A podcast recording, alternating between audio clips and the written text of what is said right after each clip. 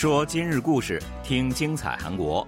여러분안녕하세요，听众朋友们，大家好，这里是韩国国际广播电台今日首尔。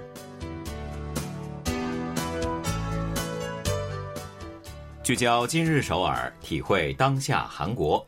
让我们带您走遍韩国的每个角落。让我们把最真实的韩国送到您的耳边。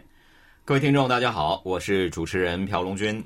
听众朋友们好，我是主持人易贤，很高兴与您相会在今天的今日首尔。当地时间二十六号呢，美国新泽西州众议院召开全体会议，通过了将每年的十一月二十二号定为新奇日，也就是 Kim 旗日啊这样的一个议案。以此来纪念韩国移民把新奇文化带入美国，并且受到了其他民族的广泛喜爱。嗯，这下韩国的新奇呀，在海外再次刷存在感了。对，那么新奇早已成为韩国的一个代表性符号。哦，蕴含着韩国人智慧的新奇文化呢，距今已经有两千多年的历史了，并且呢，在二零一三年还正式入选了联合国教科文组织人类非物质文化遗产代表作名录。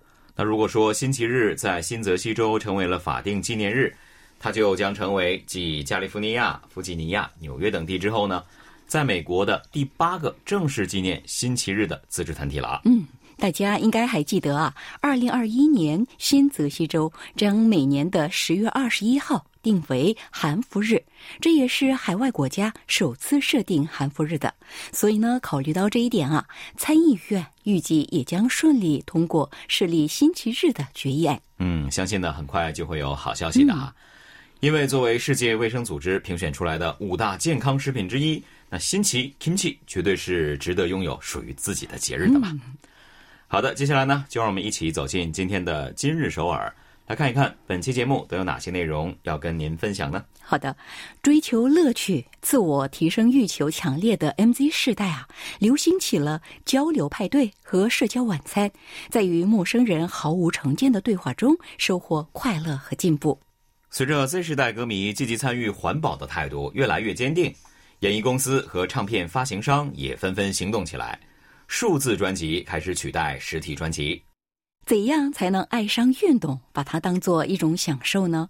首尔大学医院的教授崔在雄啊，已经打了十八年的乒乓球，因为那是他最大的爱好。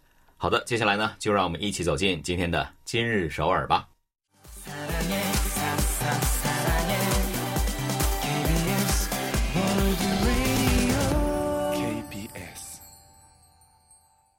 这里是韩国国际广播电台，您正在收听的是《今日首尔》。上班族李志完最近迷上了参加所谓的交流派对哈。那去年的八月份以来呢，他已经在首尔、江南等地区参加过六次这样的派对了。那每一次派对的规模呢，也都不小哈，差不多有五六十人参加。嗯，感觉啊，跟外国电影里的场面似的。嗯，那么参加这种交流派对的年轻人呢，一般都是通过 SNS 等聚集起来的。虽然他们彼此之间啊互不相识，但聚在一起一边喝酒吃东西，一边聊天，大家都很快乐。对，这重点就是大家都是陌生人哈。哇，李志完说了，这种派对呢，最吸引他的地方。就是可以跟对方毫无成见的去谈论自己的工作或者是兴趣，还能够间接的去学习到各种各样的经验。从某种角度来看呢，这样的经历真的会成为自己的一种财富。嗯，那么最近啊，像李志完这样二三十岁的 MZ 世代中，对于素昧平生的陌生人一起举行交流派对，或者是共进社交晚餐，感兴趣的人越来越多了。他们的看法啊，也跟李志完差不多，都说因为在聚会上见到的是陌生人，所以呢，可以毫无偏见或者是成见的交流，而这是跟熟人朋友们在一起的时候感受不到的乐趣。是的，那作为家庭社会的一员呢，我们每个人其实都是有一个社会角色的。对。那个角色呢，很多时候并不是完全真正的自己呀，而是家人啊、同事或者是朋友眼中的我。而这在无形之中，其实也会给我们规定一个框架啊。那这个框架呢，有的时候也就会变成一种束缚了。嗯，跟陌生人交流啊，就会少了这种很多顾虑，不必不自觉的去迎合对方的预期啊。对，那去年圣诞节前夜呢？二十四岁的李某就没有跟自己的好朋友们出去狂欢啊，而是参加了一个两百多人的交流聚会。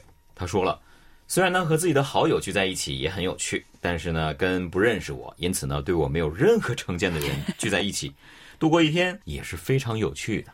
对啊，感觉很新鲜啊。嗯，那么从二零一零年初开始出现的社交聚餐呢，最近再次受到关注的原因也差不多。从二零二一年十二月到现在啊，一家社交餐饮企业旗下的餐厅已经有超过两千名年轻顾客啊光顾过。对，那里的代表朴元相介绍说，在这里呢，大家也不需要互相透露职业或者是年龄啊，彼此呢并不知道对方的社会背景。通过这种摆脱了各种定义的交谈，人们呢也发现了自己并不是很了解自己，体验到了在日常生活当中没有体验过的一些经历啊。对，真是与众不同的经验啊。是的，而对于一部分人来说呢，参加这种派对啊，本身也是一种提升自我的方法。嗯，李志文说了，虽然参加交流派对的主要目的呢是通过这种另类的联谊方式获得快乐，但也有许多人是带着获得信息、开阔眼界这一明确的目的去参加派对的。对啊，不是有那么一句话嘛？三人行必有我师哈，在这么多的陌生人当中，自然会有值得去学习或者是给自己带来各种领悟的人了。没错，嗯，也有分析认为呢，这种现象其实体现了 MC 一代的特性啊，追求乐趣和高效生活。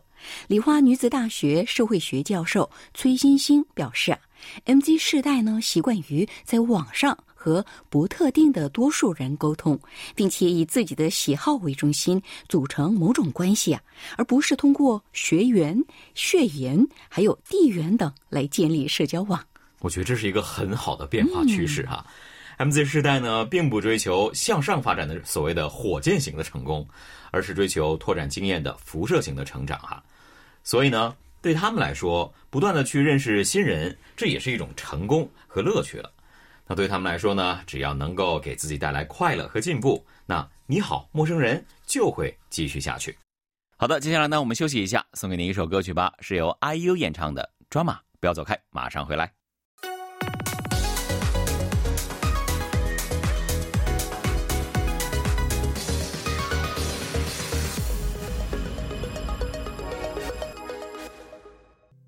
好的，这里仍然是韩国国际广播电台今日首尔，一起来了解下一条消息吧。说到买唱片啊，我想每个人想到的场面都会有所不同。嗯，像我这个年代的人呢，会联想到拿起黑胶唱片的场面。嗯，有的人呢，则想起了购买磁带或 CD 的瞬间。那就是我这一代的人吧。没错。那么，不过对于 Z 世代来说啊，还有另外一个选择，那就是二维码。没错，没错。最近呢，在流行音乐界，没有实体唱片的数字专辑真的很受欢迎啊。这种专辑呢，没有实体 CD，只有一个印有包含音源信息的二维码。对，使用方法也很简单啊。歌迷呢，只要在智能手机上安装可以注册 QR 码的唱片应用，然后呢，用 QR 码下载专辑就可以了。而且呢，还有一个特点啊，就是虽然没有实体 CD，但是购买量也会反映到国内主要唱片排行榜的统计中。嗯，算不算销量？这个对于歌迷来说真的是非常非常重要的。那截止到这月的二十六号啊，有一家大型网站统计的唱片销量排行榜，第三名是 New Jeans 的数字平台专辑 OMG。那 Tomorrow by Together 的一张数字专辑紧跟其后，排在了第四位。嗯，值得注意的是啊，OMG 啊，还同时发行了包括实体 CD 版本的专辑，在销售排名中呢，排名第八位。嗯，这就是说，数字专辑还是更受欢迎的哈。数字专辑之所以越来越受欢迎呢，和重视环保的 Z 时代粉丝是有着密切的关系的。一直以来呢，经纪公司在旗下歌手发布新歌的时候，也都会推出 CD 等实体专辑，然后呢，再把画报集啊、照片卡等等一起放在里面，以一种周边的去概念去打造这样的一个专辑形式。没错，虽然是同一张专辑啊，封面却不一样。每个成员都会有一款封面，还有就是呢，会举行每张专辑附赠粉丝见面会、抽签券的活动，以此来增加唱片的销量。但是呢，因此也带来了一个问题了，那就是不断增加的 CD 哈。最近呢，其实大家都知道，CD 播放器的生产还有流通并不活跃啊，使用 CD 机来听音乐的人也真的是越来越少了。更不用说从小就非常熟悉数码音源时代的 Z 世代了哈。对于他们来说呢，CD 好像成为了一种负担。没错，人气男团 Seventeen 的粉丝金世妍就说了，自己家里呀没有 CD 播放器，所以呢，即使买了专辑，也不能用 CD 听音乐。但是呢，为了增加在粉丝见面会抽签中中奖的机会，经常一次性的购买三四张唱片呢。嗯，他还说啊，他见过不少粉丝啊，在买完 CD 以后呢。只是把里面偶像的这个照片取出来，然后当场呢就把这个 CD 给扔掉了，太可惜了。那么我听说呢，很多粉丝啊会在自家偶像出新歌的时候大量购买 CD，帮他们打榜。对于粉丝来说，购买 CD 更多的是为了拼销量啊，所以呢，把好好的 CD 丢掉的事情呢就屡见不鲜了。嗯，那实际上呢，由 K-pop 粉丝组成的气候变化危机应对团体 K-pop for Planet。在去年的三月份进行了一个收集国内粉丝丢弃专辑的活动啊，仅仅一个月的时间就收到了八千多张的 CD 哇！嗯，面对这种情况呢，一向重视环保的 Z 世代粉丝啊，便开始积极倡导减少塑料 CD 的活动了。这一号召呢，以 SNS 为中心迅速传播，偏爱数字专辑的氛围也逐渐形成。是的，粉丝的喜好呢，其实就是企划公司开展事业的一个风向标了哈。去年的七月呢，BTS 防弹少年团成员 J-Hope 的个人专辑只以数字形式来进行发行。那不仅如此，其他的一些歌手组合，比如说 Seventeen 啊、New Jeans 等等，在发行实体 CD 的同时，也都是推出数字专辑的。嗯，嗨不相关人士表示啊，为了尽可能反映粉丝们的意见，在发行实体专辑的时候呢，还尽量减少了不必要的包装。嗯，SM 娱乐也开始制作可以通过 NFC 快捷指令方式收听的数字专辑。是的，Red Velvet、NCT、Super Junior 等等的专辑呢，就是一个代表性的例子了。YG 娱乐也是在去年发行组合 Treasure 新专辑的时候，采用了环保纸质的卡片。那用手机扫卡片上的代码呢，那就能听到歌曲了。嗯，不仅减少了塑料 CD 的使用啊，还给歌迷们提供了一种新的体验啊。是啊，在歌迷的推动之下呢，经纪公司和唱片发行商也是加快了参与环保的步伐哈。那不得不说啊，这届歌迷也真的是非常有态度哈。听歌心情变好的同时，地球的环境也是在跟着变好呢，这才是真歌迷吧。好，接下来呢就一起来听一首歌曲吧，为您带来的是 Tomorrow by Together 的《在九又四分之三站台等你》。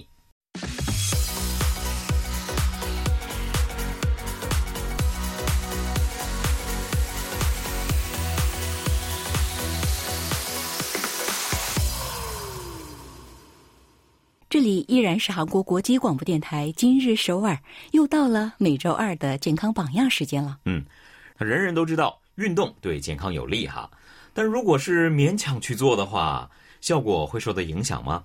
答案是肯定的啊！几年前的一个研究结果表明，如果说这个运动是不得已而为之，那么效果呢就会因为压力荷尔蒙的分泌而大打折扣的。是啊，相信很多朋友也对此深有同感的。一旦感到无聊啊，不管是什么运动，也都会很难坚持下去。首尔大学附属医院胸部外科教授崔在雄对此有一个解决办法，那就是把兴趣发展成运动。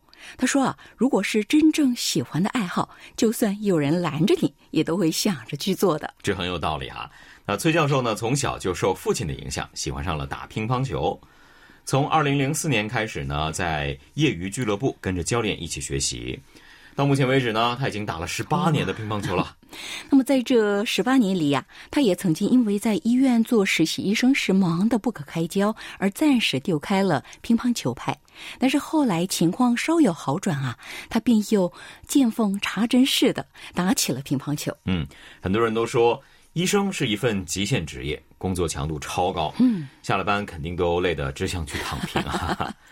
但即使在这种情况下呢，崔教授还是只要一有一点点的时间，他就去打球，完全是因为打乒乓球就是他最大的爱好。嗯，因为喜欢嘛。对。那么崔教授啊，其实算是一个运动达人。嗯。他游泳啊，游得相当好。当年呢，他忙着工作没法打球的时候呢，也曾经在医院里的健身房登记过好几次，但是呢，都没能坚持下来。是的，他说了，原因很简单啊。那就是这种运动方式呢，不是我的菜啊，因为健身房里面没有乒乓球案子，哈哈。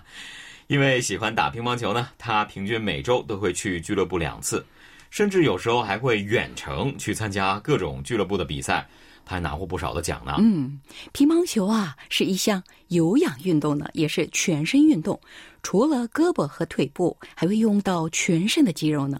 特别是在打球的过程中，要保持半蹲的姿势，要迅速移动重心啊。这对于下肢肌肉力量的加强非常非常有好处的。是的，而且呢，和对手几乎是没有身体上的接触的，因为碰撞而受伤，又或者是发生事故的可能性也是比较小的。那崔教授还说了，打乒乓球对于五六十岁的中老年人来说呢，也是一个非常好的健身方法。没错，他说了，在俱乐部里呀，年过花甲的会员也很多呢。自己的父亲直到新冠疫情前啊，一直在打乒乓球，身体特别棒。嗯，不过崔教授呢，也为想要尝试打乒乓球的朋友们提出了几点建议哈。首先呢，是如果下定了决心要学乒乓球，那就至少要先投资两三个月的时间呢。没错，因为要想熟悉打乒乓球的基本功啊，适应俱乐部的环境，至少需要两个月的时间。他说，只学了一个来月啊，就草率的断定这项运动不适合我而放弃的人很多啊。这只是个过程啊，只有经过了这个过程，才能渐入佳境。嗯，太浅尝辄止呢，是体会不到乒乓。的乐趣的哈，还有就是最好和配偶又或者是熟人啊、子女一起来学习，因为在俱乐部里呢存在着实力差距嘛。那如果一个人去学习的话，也许就会因为这个差距感、倍感压力，熄灭了自己学习的热情。总是输不行啊，对吧？是啊，如果有伴儿一起去的话，大家都差不多嘛，可以共同进步。哦，最后一点啊，就是在打球之前一定要好好做热身运动。嗯，另外呢，为了保护关节，最好带上护腕和护膝。是的，崔教授说了。这是因为乒乓球呢是一项快速进行的运动，嗯，因此呢对胳膊还有膝盖关节是会造成一定的负担的。没错，之前我们为大家介绍的将爬山生活化的那位健康榜样洪忠元教授的时候啊，他不是也说了吗？登山服装什么的没必要过分操心，但是呢一定要带上护膝，保护膝盖。对，医生的话可一定要听啊！而且呢，我感觉乒乓球也是一项门槛比较低的运动了。你只要有一副球拍，那就可以尝试一下，完全值得一试啊！好的，今天的今日首节目呢，又到了结束的时候了，再为您送上一首歌曲吧，是由何炫上演唱的《若冬季来临》。感谢各位的收听，我和龙军在这里就跟大家说再见了，听众朋友们，안녕히계세 요， 안녕히계세 요。